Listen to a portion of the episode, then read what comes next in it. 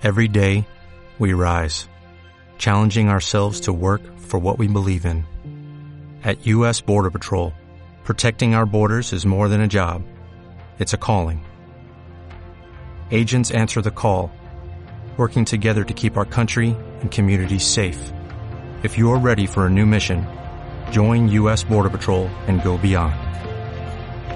Learn more at cbp.gov/careers. Muy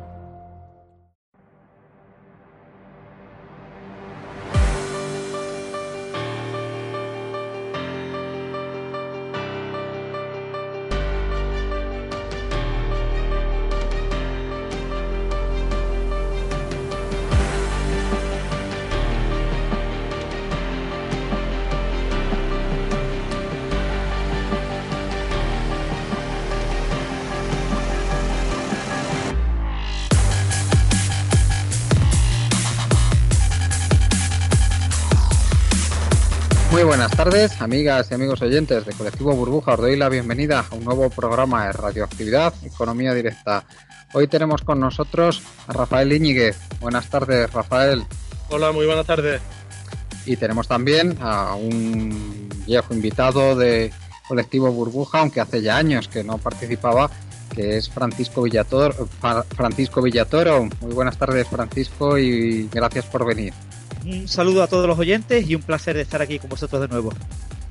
Hoy, desde luego, aprovechando la presencia de estos dos invitados de excepción, especialmente que tenemos aquí a Francisco, que, desde luego no tenemos eh, todas las semanas la ocasión de tenerle aquí, ni mucho menos, ojalá fuera así, pero, pero vamos a aprovechar y te vamos a, desde luego, a exprimir un poquito, si nos permites, Francisco, eh, sobre todo en temas de progreso tecnológico, vamos a hablar sobre todo de inteligencia artificial, vamos a hablar de ese anuncio que ha hecho IBM sobre la comercialización de un ordenador cuántico y también vamos a hablar de cuarta revolución industrial, que está muy asociada, por supuesto, al progreso en estos campos.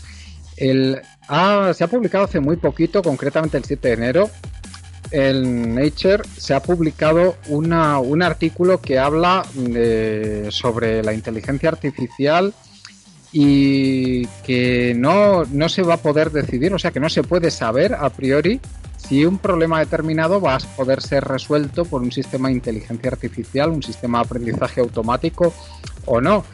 Eh, sea, esto ha salido publicado en la prensa generalista. Vamos, yo, yo de hecho, ojalá tuviera tiempo de, de, revisar estas publicaciones, pero muchas veces acudo a ellas cuando lo veo en la prensa generalista y por eso lo hemos conocido. El, se le ha dado en la prensa generalista, mm, que lo ha publicado, que no ha sido toda, ni mucho menos, pues eh, una importancia relativamente grande. A mí me gustaría saber, eh, Francisco, qué, qué, qué, de verdad qué quiere decir eh, esto que se ha publicado y si tiene implicaciones a la hora del desarrollo de la inteligencia artificial. Adelante, Francisco. Bueno, lo primero que hay que aclarar es que eh, se ha publicado en una revista del grupo Nature, pero no en la revista Nature. En mm. concreto, en una revista que acaba de nacer este año, en Nature Machine Intelligence, eh, digamos que es la revista de inteligencia artificial del grupo Nature. Ah, muy bien, gracias por la puntualización. ¿eh? Esta revista, el primer número de este año, en ese primer número aparece este artículo, que es un artículo básicamente de carácter teórico. ¿no? Eh, hay una cuestión que eh, fue muy importante en los, digamos, los orígenes, la prehistoria de la informática, que fue el tema de la axiomatización de la matemática. Es decir, si podemos construir toda la matemática utilizando una serie de verdades primitivas que se llaman axiomas, como los axiomas de la geometría euclidia de Euclides, y una serie de operaciones sobre esos axiomas, ¿no? Una serie de operaciones lógicas, ¿no? Que se llaman métodos de demostración. Entonces, a principios del siglo XX se descubrió que existen problemas matemáticos que son indecidibles. Es decir, que dado un sistema de axiomas y un conjunto de reglas, hay verdades en ese sistema de axiomas y su contrario, lo contrario de esa verdad que son independientes de ese sistema de axiomas. Y yo puedo construir un nuevo sistema de axiomas añadiendo esa verdad o añadiendo el contrario de la verdad como si fuera una mentira y construir dos nuevas, digamos, matemáticas. Entonces, en ese momento había un problema que era muy interesante que se llamaba la hipótesis del continuo. Y es un problema que ya introdujo Cantor, uno de los creadores de la teoría de conjuntos a finales del siglo XIX, que era el problema de mm, saber si en los números reales, números como pi, como raíz cuadrada de 2, y los números racionales, es decir, los cocientes de dos enteros, un tercio, siete quintos, eh, catorce novenos, eh, pues si entre los racionales y los reales hay otros números intermedios. Eso se llama el problema, el problema del continuo, la hipótesis del continuo de Cantor era que no había, ¿eh? que entre los racionales y el siguiente conjunto más grande son los reales, pero se podían construir teorías matemáticas que negaban este axioma del continuo que tuvieran un número infinito de diferentes tipos de números intermedios. Bien, lo que demostraron dos investigadores, Gödel y, Cohen más tarde, es que este problema, la hipótesis del continuo, es indecidible. Es decir, eh, que es tan válido eh, como verdad como como mentira. Y que yo puedo añadírselo a la teoría de conjuntos tanto como verdad o como mentira, generando dos variantes de la teoría de conjuntos. La normal, la habitual, es añadirlo como verdad. Bien, pues utilizando este tipo de técnicas, una técnica que digamos que es complicada porque es de, metamatemática, ¿no? De la matemática, que estudia la matemática, que es una técnica que se llama el forzado, el forcing, eh, y que permite eh, demostrar este tipo de resultados de indecidibilidad sobre sistemas eh, de conjuntos, en especial sobre cuando yo tengo infinitos conjuntos y tengo una función que tengo que evaluar sobre esos infinitos conjuntos. Resulta que yo puedo construir un problema de aprendizaje, que es, dado un conjunto de datos, una información determinada sobre ese problema, eh, decidir si en un cierto conjunto, cuál es el conjunto que da el valor máximo de una función. Yo quiero saber, dada una cierta función, esto es como muy abstracto, ¿eh? dada una función abstracta, eh, en general existirá eh, un valor aplicado a todos los conjuntos, habrá un valor máximo de esa función o, habrá varios conjuntos que tienen ese valor máximo, pero asumamos que existe ese valor máximo. ¿no?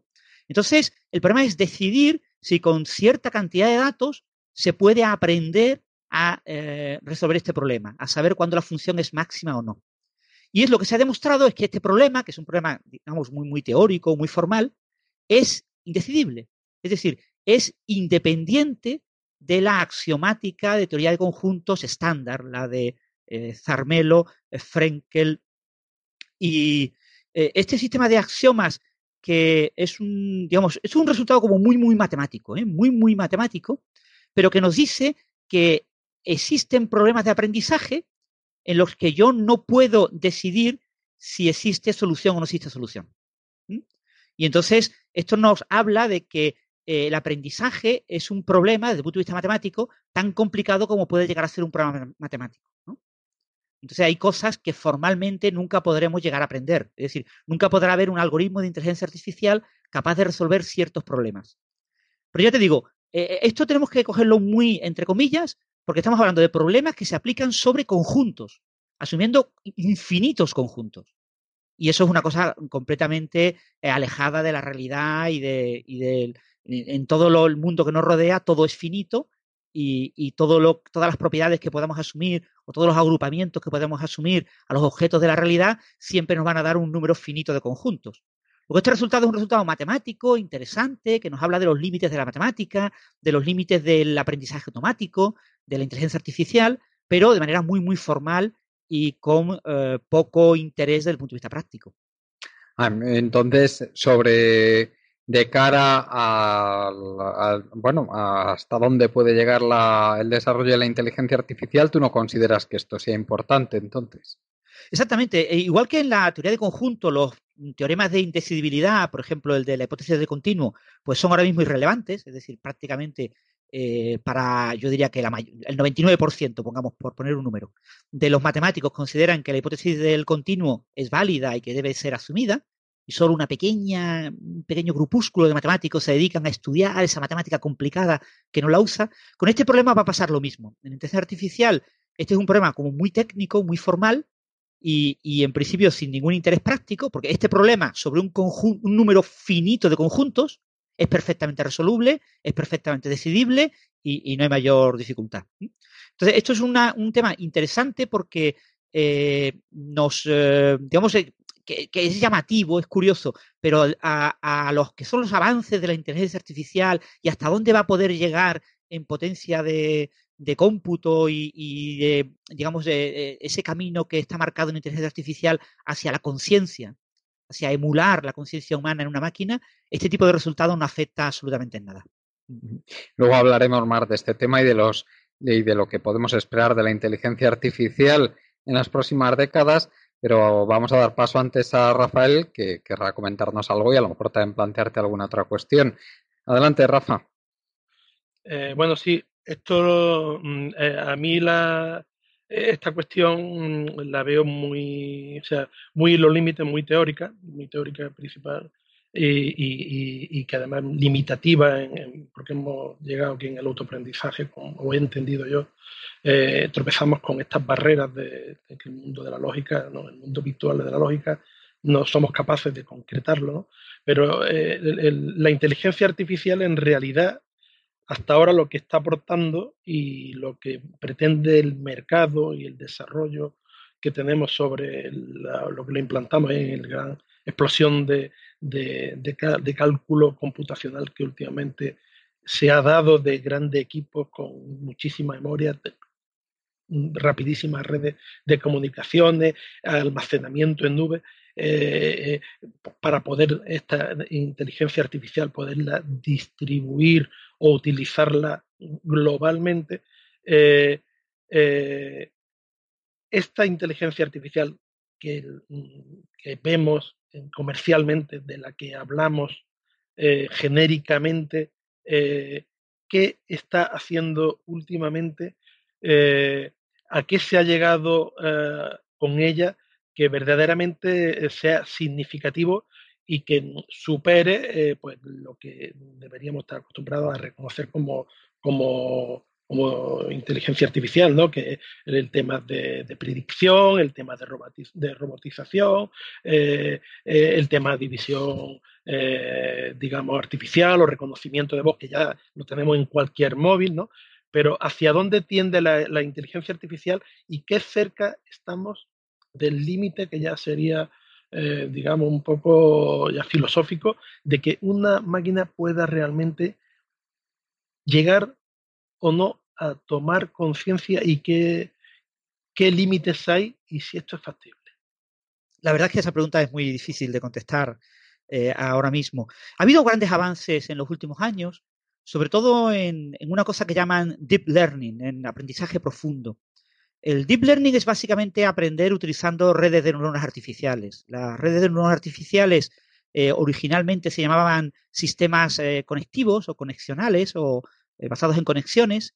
Eh, más tarde se llamaron redes de neuronas artificiales eh, y han pasado por épocas de, mm, digamos, de que, que, popularizaban un enorme interés en la comunidad y, y, épocas de vacas flacas en las que parecía que estaban olvidadas. ¿no? Y ahora estamos en una época en la que se está renaciendo bastante este campo, sobre todo por la potencia de cómputo.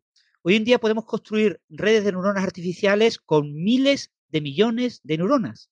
Son muchas neuronas y formadas por capas, divididas en diferentes capas, capas eh, capaces de interpretar eh, imágenes, yo que sé, de 4096 por 4096.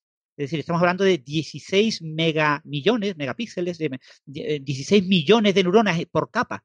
Una, por lo menos la primera capa de entrada y alguna de las capas internas. Entonces estamos hablando de, de muchísima eh, potencia de cómputo y eso nos permite resolver, utilizando ideas eh, fundamentalmente hace 30, 40 años, pero también nuevas ideas, por, por ejemplo, simplificar mucho la manera en la que la neurona una neurona básicamente funciona emulando una neurona del, de nuestro encéfalo, ¿no? de nuestro cerebro. ¿no?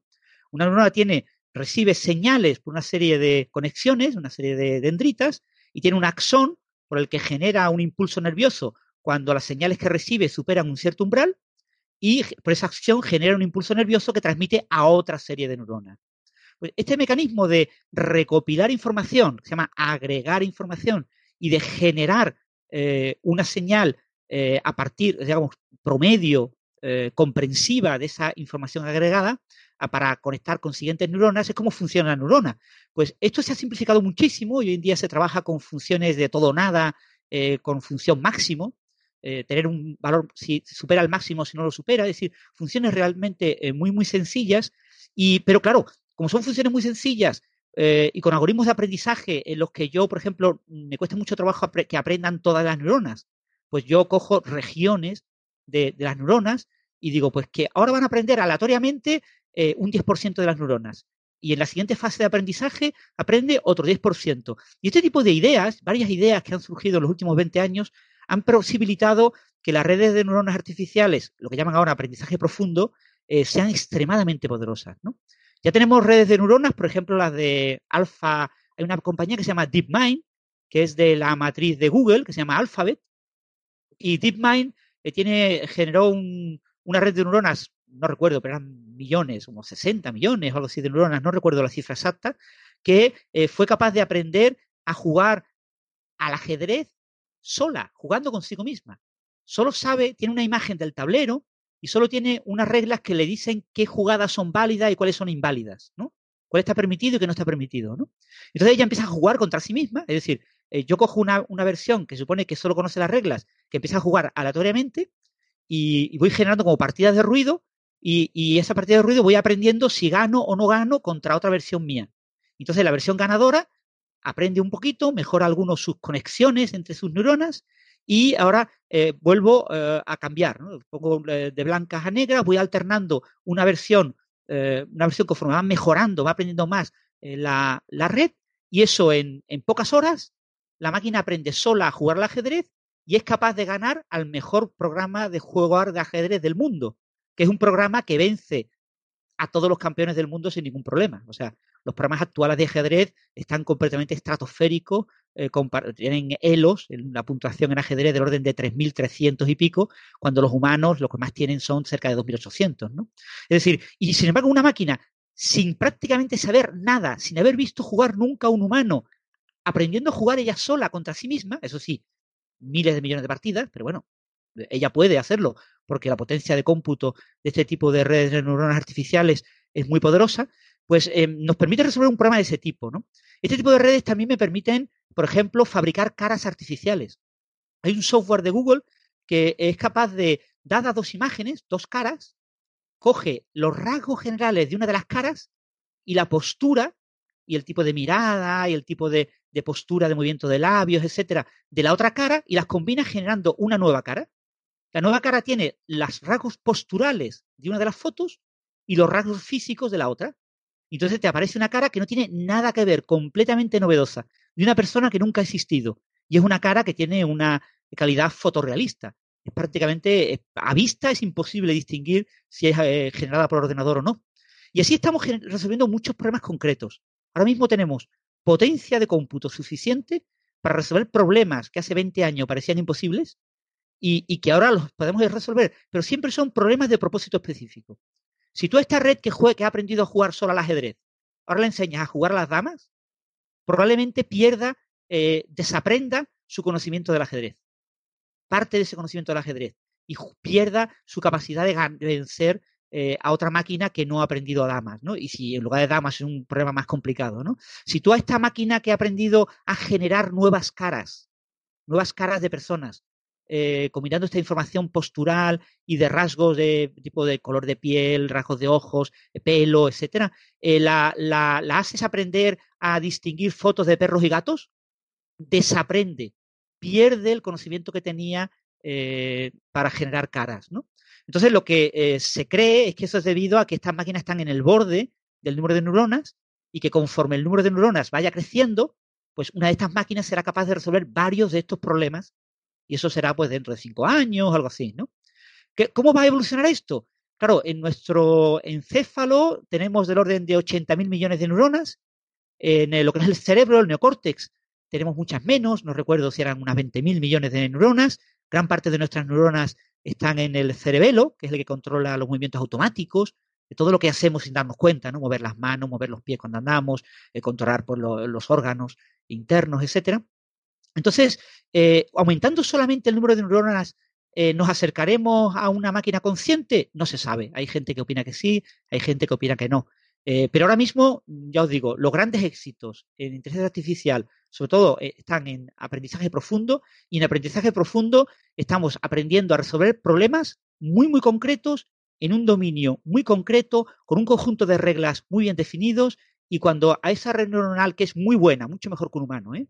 Resolviendo un problema, ¿no? Por ejemplo, saber eh, qué vas a comprar en Amazon la próxima vez que compres en Amazon, o saber eh, qué serie de televisión te va a gustar más de la oferta de Netflix. Todo ese tipo de cosas ahora la están haciendo redes de neuronas artificiales, eh, pero si a esa máquina la enseñas otra tarea, pierde lo que sabía de la tarea anterior. Un humano es mucho más versátil y puede aprender muchas tareas diferentes, ¿no? ¿Cuándo habrá una máquina capaz de aprender miles de tareas y ser mejor en cada una de esas tareas que un humano? No lo sabemos. ¿Será esa máquina consciente? Tampoco lo sabemos. Mm. Muy interesante. Ahora profundizaremos un poquito más en ello. Y Rafael, no sé si quieres preguntarle algo más antes de pasar al tema de los ordenadores cuánticos. Sí, hay una pregunta muy, muy, muy fácil, muy sencilla. Bueno, muy fácil, muy, corta, mejor dicho. Eh, ¿Qué se prioriza? ¿El resultado o el método en la inteligencia artificial? Ahora mismo el resultado. Es decir, ahora mismo se está, eh, uno de los grandes descubrimientos de los últimos años es que cuanto más sencilla sea la red neuronal, eh, mejor va a aprender. Porque eh, hubo un tiempo en que se buscó la idea, que era una idea, sobre todo que priorizó el gobierno americano, los proyectos DARPA y también IBM y algunas empresas, de generar una neurona muy perfecta. Una neurona que imitara tan bien a las neuronas humanas que casi podríamos quitarte una neurona de tu cerebro y, en la, parte del neocortes, ¿no? la parte exterior, y sustituirla por un circuito eléctrico y se comportaría igual. El problema es que eh, ese objetivo eh, eh, complica muchísimo el poner muchas neuronas, porque cada neurona es muy costosa, ¿no? Y lo que se ha observado es que ahora mismo neuronas extremadamente sencillas, si el número es suficientemente grande, son muy poderosas, mucho más poderosas que una neurona muy complicada, ¿no? Entonces ahora mismo se está priorizando fundamentalmente eh, métodos muy sencillos y, eso, que aprendan con Big Data, con infinidad de imágenes. Hoy en día, si tú quieres que una eh, red neuronal aprenda a distinguir coches, marcas de coches o, matrículas de coches en movimiento, eh, solo buscando en Google puedes encontrar decenas de millones de imágenes de coches con matrícula y entonces es relativamente fácil eh, darle a esta red neuronal para su aprendizaje millones de datos y por lo tanto la, red aprende muy bien a distinguir ese problema y a resolver ese problema. Muy bien, pues si queréis pasamos al siguiente tema, el tema eh, de este anuncio de IBM de que comercializa el primer ordenador cuántico, aunque no se sabe muy bien en qué condiciones y evidentemente nadie va a poder ir a un almacén como este que como el corte inglés eh, y, comprar uno como es lógico sino que es algo totalmente distinto. Y también bueno pues eh, está por ver exactamente el, tanto precios como condiciones de utilidad como cuántas unidades se van a fabricar que tampoco no se sabe absolutamente nada de, de estos detalles. Eso sí lo que sí sabemos es que poco a poco eh, van saliendo noticias a este respecto y a mí me gustaría que nos comentaras, eh, Francisco, que en qué situación se encuentran ahora, eh, en qué situación se encuentra ahora mismo la computación cuántica, si, qué, qué, aplicaciones tiene ahora mismo y también cómo se ve el futuro. Adelante.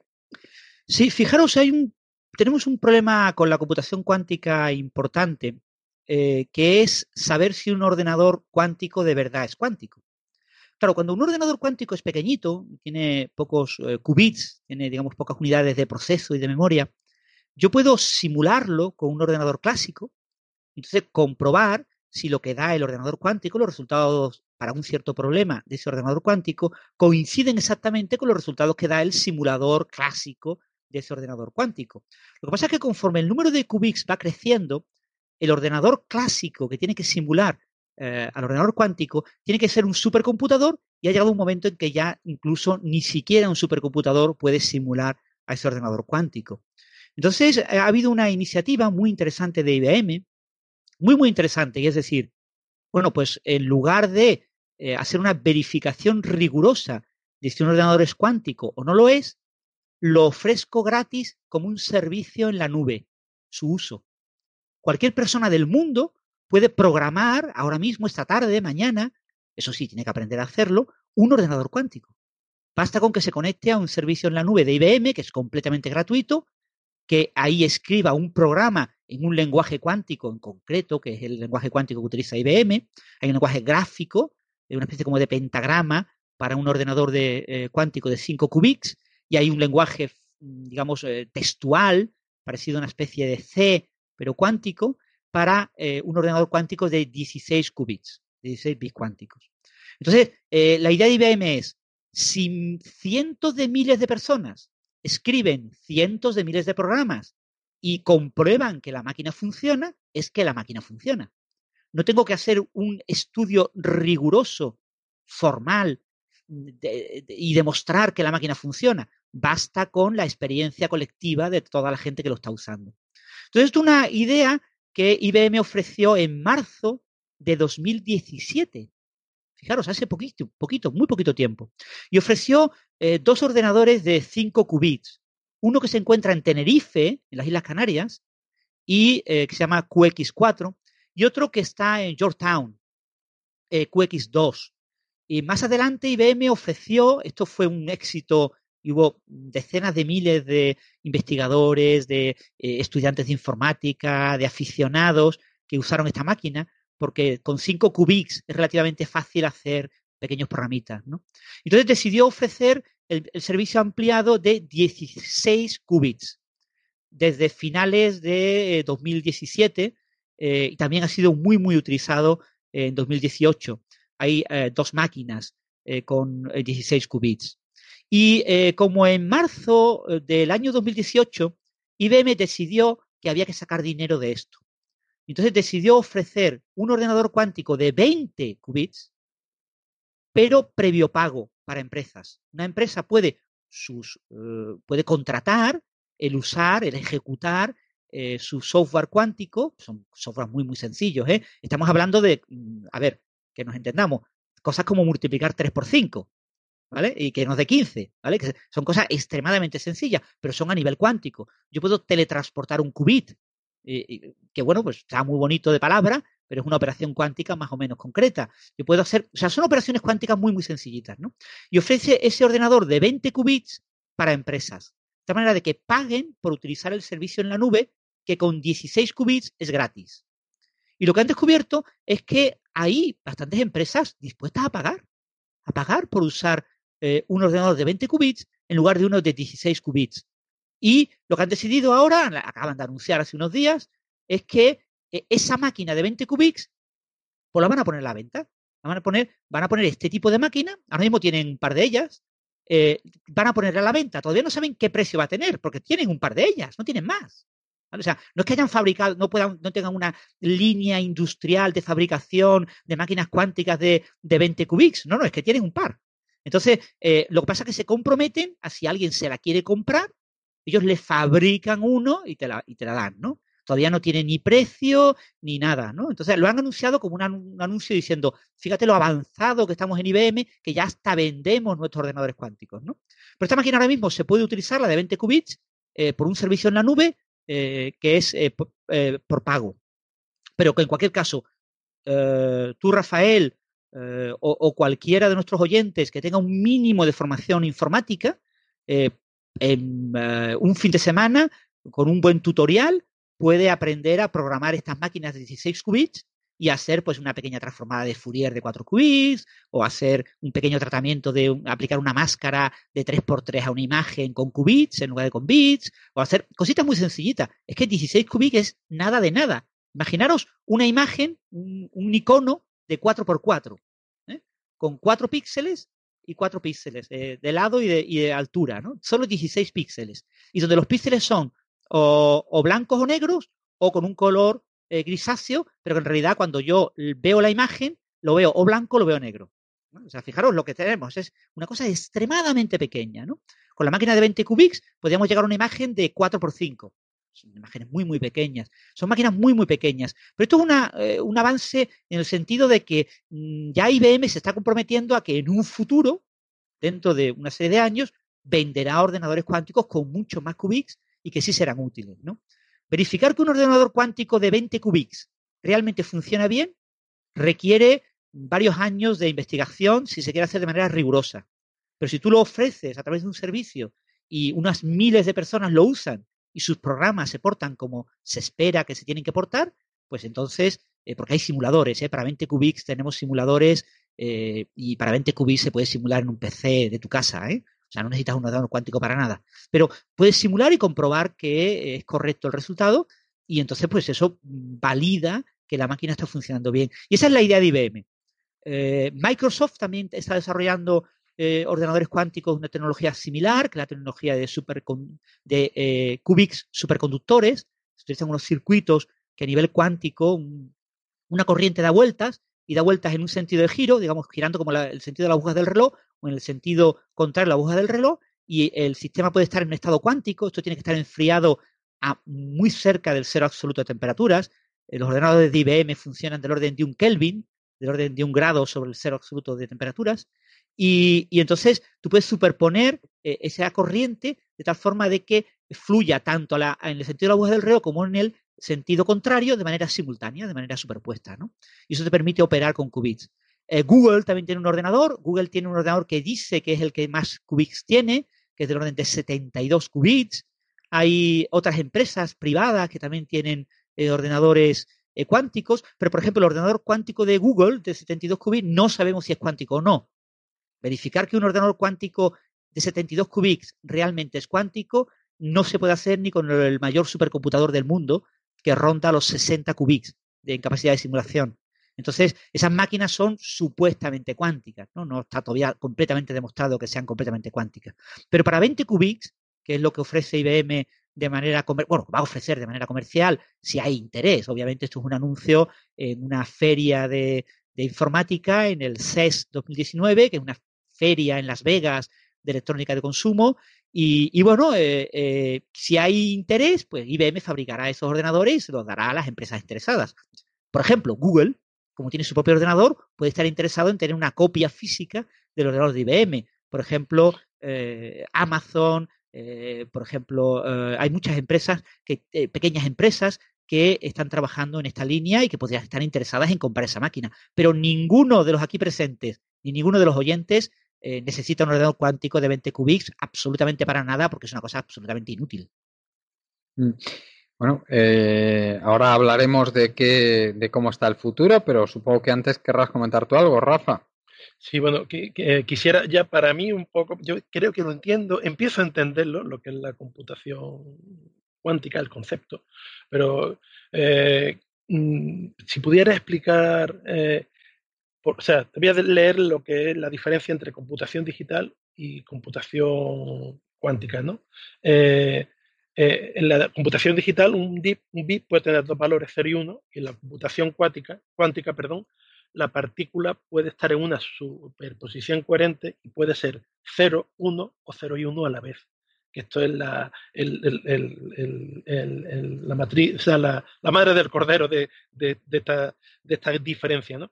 Pero esto es difícil de entender que, que pueda tener este, este estado de cero y uno a la vez, pero que a la vez ese, esa, esa, definición, esa indefinición o definición de estado de, de que una, una superposición coherente es la que nos permite aprovechar eso para aplicarlo al cálculo y, que nos suena lo que acaba de decir tú, el, un ordenador de 72 qubits, una capacidad de cálculo tremenda, o de 20 como este que ha fabricado IBM.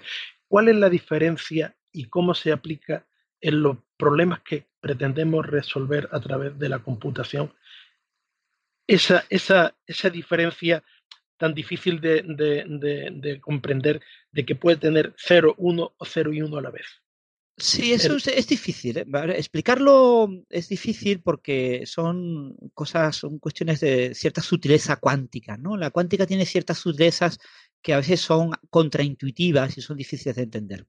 Lo que tú has explicado, Rafael, ha sido más que la computación cuántica, la computación probabilística.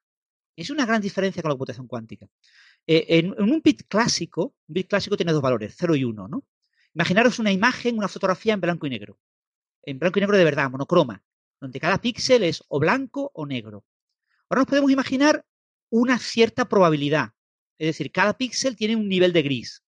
En lugar de ser 0 eh, o 1, es un cierto nivel de gris. Y ese nivel de gris es la probabilidad entre 0 y 1 de que el píxel, cuando yo lo vea, me dé un 1 me dé un 0. Yo tendría una imagen eh, en tonos de gris, pero que cuando yo la miro, una persona la mira, ve una cierta imagen solo en monocroma. ¿vale? Almaceno la imagen en tonos de gris, pero cuando la veo, cuando la mido, cuando la observo, lo que veo es una imagen en monocroma, solo en blanco y negro. Pero esa imagen que yo veo en monocromo depende de la probabilidad, es decir, del nivel de gris de cada píxel. Si un píxel tiene un nivel de gris, imaginemos entre 0 y 256, 256 es el blanco, es el 1, y, 0 es el negro, es el 0, ¿no? Y tengo un valor de 16. Pues eso significa que con una cierta probabilidad de 16 partido 256, pues ese valor va a ser eh, 0 en negro o va a ser, eh, con la probabilidad restante, va a ser eh, blanco, ¿no? Entonces, eh, eso me permite resolver muchos problemas, la computación clásica probabilística, porque mm, esa imagen en tonos de gris si está adecuadamente construida, refleja pues, ciertas cosas de la realidad. Por ejemplo, pues nuestra propia incertidumbre. Cuando tú ves a una persona y, la ves y dices, ¿es alta o es baja? ¿no? ¿Qué, es alto? ¿Cuánto mide? ¿Cuánto es alto? Pues depende del entorno. Si está entre personas de 1,90, pues es alto el que tiene 2,20, pero si está entre personas de 1,40, es alto el que tiene 1,50, ¿no? Pues ese tipo de cosas se pueden eh, plantear como algoritmos, como programas de ordenador que utilizan este tipo de información, este tipo de imágenes en gris para resolver ciertos problemas, pero siempre el resultado final es en monocromo, blanco o negro. Bien, con la computación cuántica tenemos un grado de libertad adicional.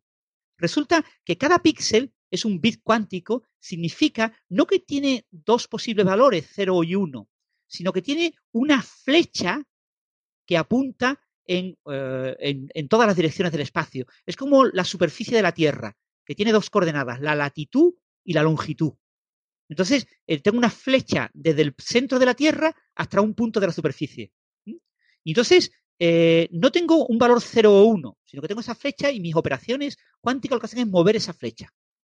Entonces, fijaros, si yo elijo un eje, por ejemplo, el eje que va desde Málaga hasta Nueva Zelanda, que atraviesa el, origen, el centro de la Tierra, yo puedo proyectar la flecha, eh, el punto ese de la superficie de la Tierra, lo puedo proyectar sobre ese eje y digo, por ejemplo, Málaga corresponde al 1 y Nueva Zelanda corresponde al 0, ¿no? Entonces yo proyecto con una cierta probabilidad, transformo el bit cuántico en un bit probabilístico y ahora mido y obtengo o Málaga o Nueva Zelanda, es decir, o blanco o negro, es decir, obtengo un bit convencional. La ventaja de la información cuántica es que como es una flecha que está en el espacio, la flecha puede estar apuntando hacia arriba o hacia abajo respecto a Málaga, o hacia, el este o hacia el oeste respecto a Málaga, y eso me puede dar el equivalente a probabilidades negativas. Porque el ordenador cuántico funciona con lo que se llaman amplitudes de probabilidad. La superposición coherente es de amplitudes de probabilidad y las probabilidades son el cuadrado de las amplitudes de probabilidad. ¿Qué significa esto? Que en la práctica yo puedo hacer lo que en mecánica cuántica llamamos interferencia destructiva puedo hacer interferencia constructiva, pero lo interesante es la destructiva. La interferencia destructiva, destructiva se comporta como probabilidades negativas. Entonces imagínate que yo tengo 8 qubits, 8 bits eh, probabilísticos en, un estado, ¿no? Un registro. Un registro es en un ordenador es un conjunto de bits. Si son bits probabilísticos, si yo opero sobre esos dos bits y altero esos dos bits, esos dos bits probabilísticos, no puedo tocar eh, no, no, se ven alterados el resto de las probabilidades, porque las sumas de probabilidades tienen que, tienen que, digamos, conservarse. Pero en cuántica no. En mecánica cuántica, si yo tengo un, si fuera capaz de construir un registro de bits cuánticos de 8 bits cuánticos, que está de manera simultánea en una superposición de 2 elevado a 8, 256 posibles estados, todos de manera simultánea, si yo altero localmente, yo altero dos de esos qubits y cambio sus amplitudes de probabilidad, podría hacer que actuaran como eh, esa, eh, digamos, interferencia destructiva, como probabilidades negativas.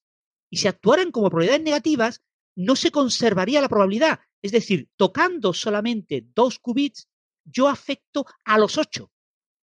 Afecto a los valores de los ocho porque puedo generar el equivalente a probabilidades negativas que han de ser compensadas con pequeños cambios en el resto de los qubits. Es decir, en computación cuántica, mis operaciones tienen efectos no locales. En computación clásica, yo altero un bit o dos o lo que sea. En computación clásica probabilística, lo mismo. Altero, si yo toco dos bits eh, probabilísticos, no afecto nada más al resto del registro. Pero en cuántica eso no se puede hacer. En cuántica hay ciertas operaciones, obviamente, que, lo hacen como en clásico, pero hay operaciones que lo hacen de manera novedosa, eh, alterando todos los qubits de manera simultánea. Entonces, eh, claro, eso eh, te da un efecto muy poderoso, porque si tú aplicas una operación a dos qubits y, y los alteras, si tienes ocho, en realidad has alterado las 256 posibilidades has alterado las amplitudes de probabilidad de cada una de esas 256 eh, probabilidades. Hay que tener en cuenta que si están equidistribuidas estas probabilidades, son números muy pequeños, de 1 partido 256. Imagínate que fueran 100 eh, qubits, serían números de 1 partido 2 elevado a 100. Son números tan pequeños que ningún ordenador es capaz de representarlos. Pero, en cualquier caso, eh, la ventaja cuántica es que las operaciones son no locales debido a esta digamos, interferencia destructiva, estas probabilidades negativas, y cuando yo afecto a un, eh, dentro de un registro de muchos qubits en superposición, si afecto a unos poquillos, en realidad estoy afectando a todos. Entonces yo con operaciones que a nivel clásico eh, afectarían a una o dos posibilidades, y si yo quiero eh, afectar a todas ellas, tendría sistemáticamente que ir recorriéndolas todas, en cuántica haciéndolo de manera adecuada, yo logro afectar a todas las posibilidades de manera simultánea. Esto tiene su ventaja, pero recordar que lo que estamos haciendo es una cosa muy eh, complicada. Entonces, construir un buen algoritmo que alterando localmente ciertas probabilidades eh, acabe alterando todas las posibles probabilidades y haga que la respuesta correcta a lo que yo quiero resolver eh, aparezca como más probable que las respuestas incorrectas, pues eso requiere un trabajo, requiere un esfuerzo, no es trivial y, ya os digo, en la mayoría de los casos no conduce a ningún tipo de ventaja respecto a un ordenador clásico. Solo se conocen unos pocos problemas en los que el ordenador cuántico es más eficiente, más efectivo que el ordenador clásico. En la mayoría de los problemas, eh, el algoritmo cuántico eh, tiene el mismo eh, nivel de eficiencia, el mismo coste en operaciones que un ordenador clásico. ¿Y tú estimas que va a cambiar algo realmente la computación cuántica en un plazo previsible de tiempo. Claro, la, computación cuántica para qué sirve? Bueno, la computación cuántica fue originalmente propuesta para simular eh, sistemas cuánticos. Eh, un gran físico que se llama Richard Feynman, que eh, su hijo trabajaba para una empresa de informática que estaba desarrollando el que iba a ser el ordenador paralelo más grande del mundo a principios de los 80. Y entonces se llama The Connection Machine, la máquina conectiva y era un ordenador que iba a tener un millón de procesadores. Al final no llegó a tanto, llegó como a 64.000, mm. eran muy sencillitos. Y entonces, pues este chaval, bueno, este chaval ya era hombre, ¿no? Ya, ya tenía su edad, pero bueno, decidió que podía estar bien para su empresa que eh, su padre, un genio, premio Nobel de la física, programara un problema difícil en esa nueva máquina. Entonces, eh, Richard Feynman estudió el lenguaje de programación de esta máquina y decidió resolver un problema pues relativamente sencillo calcular la masa de un protón, utilizando la teoría que en aquel momento, la teoría cuántica, que en aquel momento mm, parecía que era la teoría correcta, que hoy en día seguimos creyendo que es la teoría correcta. Hoy en día todavía no sabemos calcular la masa de un protón utilizando esta teoría, eh, pero podemos hacerlo con errores del orden del 10%. Entonces Richard Feynman empezó a hacer los cálculos y se dio cuenta de que un millón de procesadores no servía para nada que ese problema era extremadamente más complicado de lo que requería eh, y que requería una barbaridad tremenda de, de procesadores clásicos. Entonces dijo, ah, lo que pasa es que necesito que los procesadores sean cuánticos. Necesito un ordenador cuántico para resolver problemas cuánticos. Y ese es realmente el nicho de aplicación de la computación cuántica. Los ordenadores cuánticos van a servir para resolver problemas cuánticos. Y vosotros me diréis, yo no tengo ningún problema cuántico. sí, es posible que vosotros no tengáis ningún problema cuántico que resolver, luego vosotros nunca usaréis un ordenador cuántico. Pero hay personas que sí tienen problemas cuánticos. Por ejemplo, los farmacólogos. Los farmacólogos quieren desarrollar fármacos para curar enfermedades y quieren saber cómo ese fármaco interacciona con enzimas, con proteínas, con sustancias químicas que se encuentran en la célula. Hoy en día no lo sabemos. Hoy en día los ensayos de los fármacos son tan costosos, cuestan miles de millones de dólares ensayar un fármaco porque eh, hay que probar por prueba y error. Porque no podemos simularlo por ordenador. No sabemos. Porque es un problema muy complicado, porque es un problema cuántico, porque la interacción íntima del fármaco con el sitio activo de la proteína es, es cuántica. Eso lo podremos resolver. Desarrollo de nuevos materiales. Hay muchos materiales cuánticos eh, tan pequeños que, que, procesen, eh, que actúen utilizando pocos electrones. Ahora utilizan flujos de unos miles de electrones. Cuando eh, trabajen con poquitos electrones, eso requiere computación cuántica. Solo podremos simular esos sistemas, diseñarlos, optimizarlos, usando ordenadores cuánticos que los simulen. Es decir, los ordenadores cuánticos tienen un nicho muy concreto, que es estudiar, resolver problemas cuánticos, donde el ordenador clásico no puede trabajar y probablemente eh, los ordenadores cuánticos acaben en la segunda mitad del siglo XXI siendo muy comunes en todos los centros de supercomputación que haya en todos los países. En Málaga tenemos el Barcelona Supercomputing Center, eh, pues seguramente en Barcelona dentro de 40 mm, años habrá ordenadores cuánticos y los investigadores españoles podremos usar esos ordenadores cuánticos en, Barcelona, ¿no? Pero nadie va a tener un ordenador cuántico en su casa. Lo que sí podemos tener son algunos eh, algoritmos muy sencillitos, algunos chips cuánticos muy sencillitos. Habrá una futura Internet cuántica para información cifrada, porque en eh, los protocolos de cifrado de información, lo que llaman criptografía cuántica, eh, yo puedo saber si me han espiado o no, porque eso altera ciertas probabilidades en los números cuánticos, introduce ciertas probabilidades negativas que yo puedo detectar. Entonces, yo no puedo evitar que me espíen, pero sí puedo saber siempre con absoluta seguridad si he sido espiado o no he sido espiado. Y eso es una cosa que para bancos, para muchas transacciones con tarjetas, es posible que muchos de nosotros en nuestro móvil tengamos un pequeño procesador cuántico dentro de 30 o 40 años, ¿no? Cuando eso sea barato, ¿no? Cuando haya una internet cuántica vía satélite, con fibras ópticas especiales, etcétera. Eso acabará ocurriendo. Pero será transparente, o sea, tú no, sabrás que tu eh, móvil, teléfono móvil, tiene eh, eh, un procesador cuántico, o incluso si lo sabes, te importará poco, ¿no? Es como ahora los quantum LEDs, ¿no? Los, los quantum dot LEDs. Ahora están de moda las pantallas de televisión que los píxeles son puntos cuánticos, ¿no? Bueno, pues eso está muy bien para la publicidad, pero la mayor parte de la gente dice, pues yo lo veo igual, la pantalla, que, cuando no es cuántico. ¿no?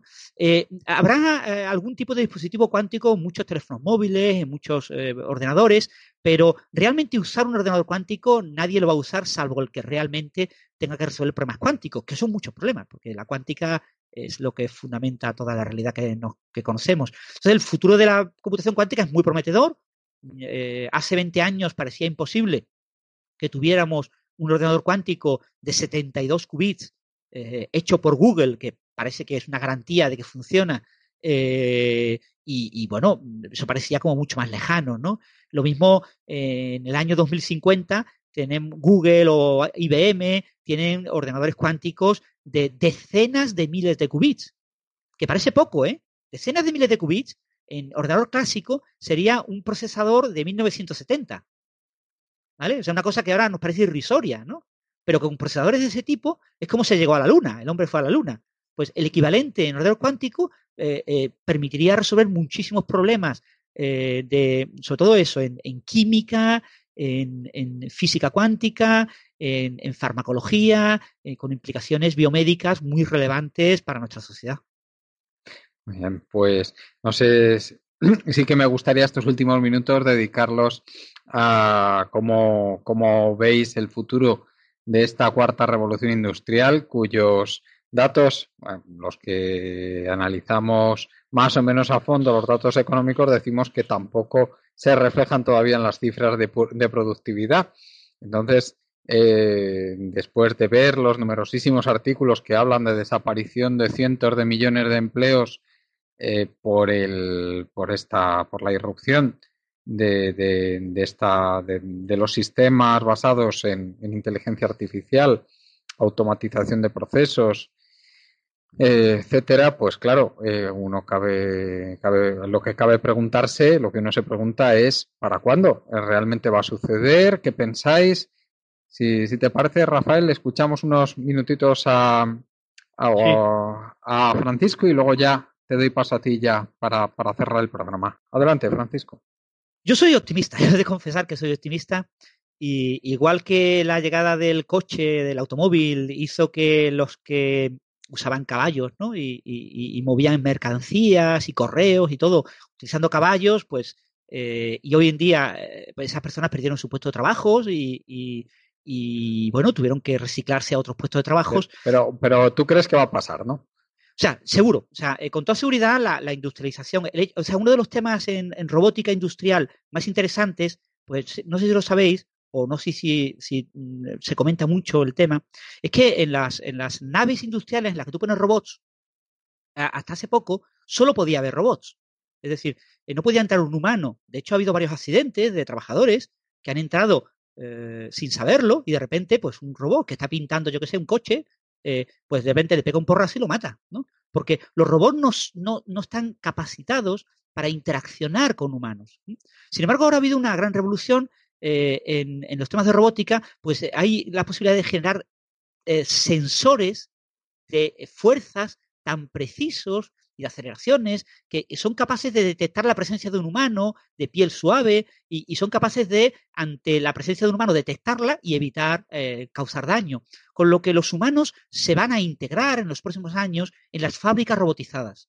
Las fábricas robotizadas hasta ahora lo que hacían era echar a los humanos solo te quedabas con los humanos que eran de alto know-how, ¿no? de alto standing a nivel técnico, que pues eh, reparan las máquinas o, hacen ciertas labores muy concretas que la máquina es difícil que haga.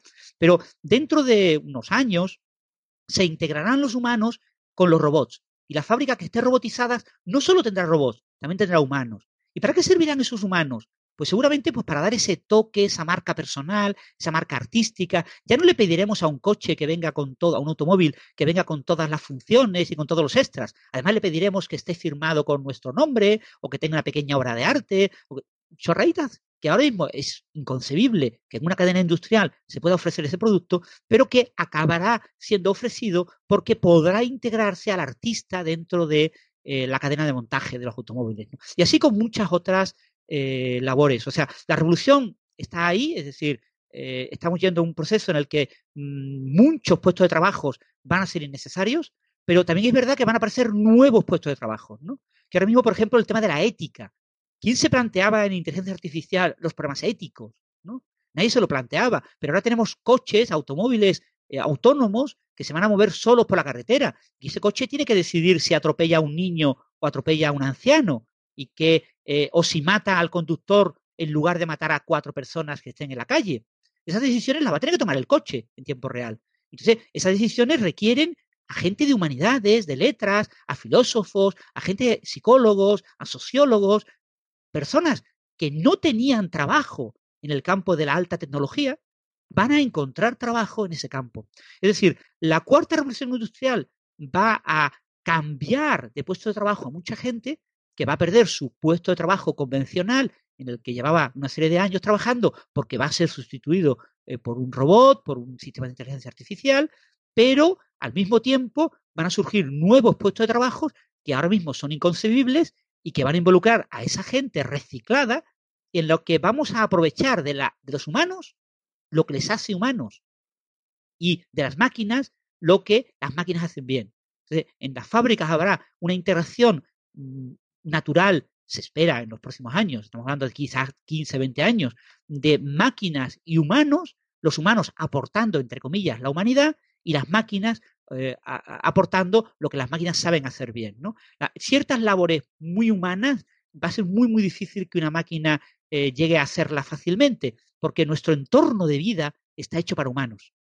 Entonces, mm. eh, lograr que una máquina abra tu puerta, se siente en tu silla, eh, te traiga la, máquina del café, eh, tiene que pintar la, la, ventana por la parte de fuera. Bueno, pues que abra la ventana y se recuelgue y, y se asegure con un arnés. Eso es muy difícil lograr una máquina.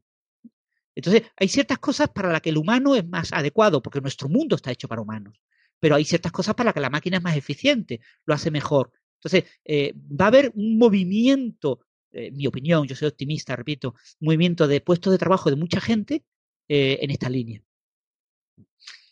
Pues Rafael, ya te doy la palabra para cerrar el programa. Adelante. Sí, bueno, lo que dice Paco. A, no, ser, a no, ser, que quieras plantear alguna cuestión a, a Francisco, por supuesto. Bueno, la, contestación mía puede ser una cuestión en sí, ¿no? Eh, yo entiendo lo que él dice en plan positivo de que realmente eh, parte de, este desarrollo se va, a ir por el camino que él dice, pero claro, esto lleva a una serie de, de, otras preguntas, ¿no? Dice, bueno, eh, ¿y con las necesidades humanas cuando aparezca el robot, cuáles van a ser? Evidentemente, ¿no? Porque hay las tres básicas ¿no? las tres C, ¿no? Eh, comido, comida, cobijo y cariño, ¿no? que son las, que yo resumo de, alguna forma. ¿no? Y, después, bueno, si todo, eh, entiendo que esto va a ser un tema que todo va a orientarse hacia una, rentabilidad por escala, por la robotización, la producción de fábrica y la superproducción, por, precisamente porque las máquinas lo hacen muy bien. Y si, esto sería otro tema, tenemos la suficiente energía y materias primas, podemos seguir transformando eh, materiales y, y objetos en cosas que nos den un servicio que verdaderamente necesitemos y entiendo que eh, esto se va a hacer entre un, entorno en el que quién va a tener el poder, quién va a recibir la, la, la, rentabilidad de todo esto y, esto, bueno, a su vez, pues, eh, bueno, las dos cosas creo que van a ir unidas. Eh, aparte de que muchas de estas aplicaciones no las hemos referido, evidentemente, pero cualquier avance industrial, técnico, siempre ha ido precedido por sus aplicaciones militares. ¿no?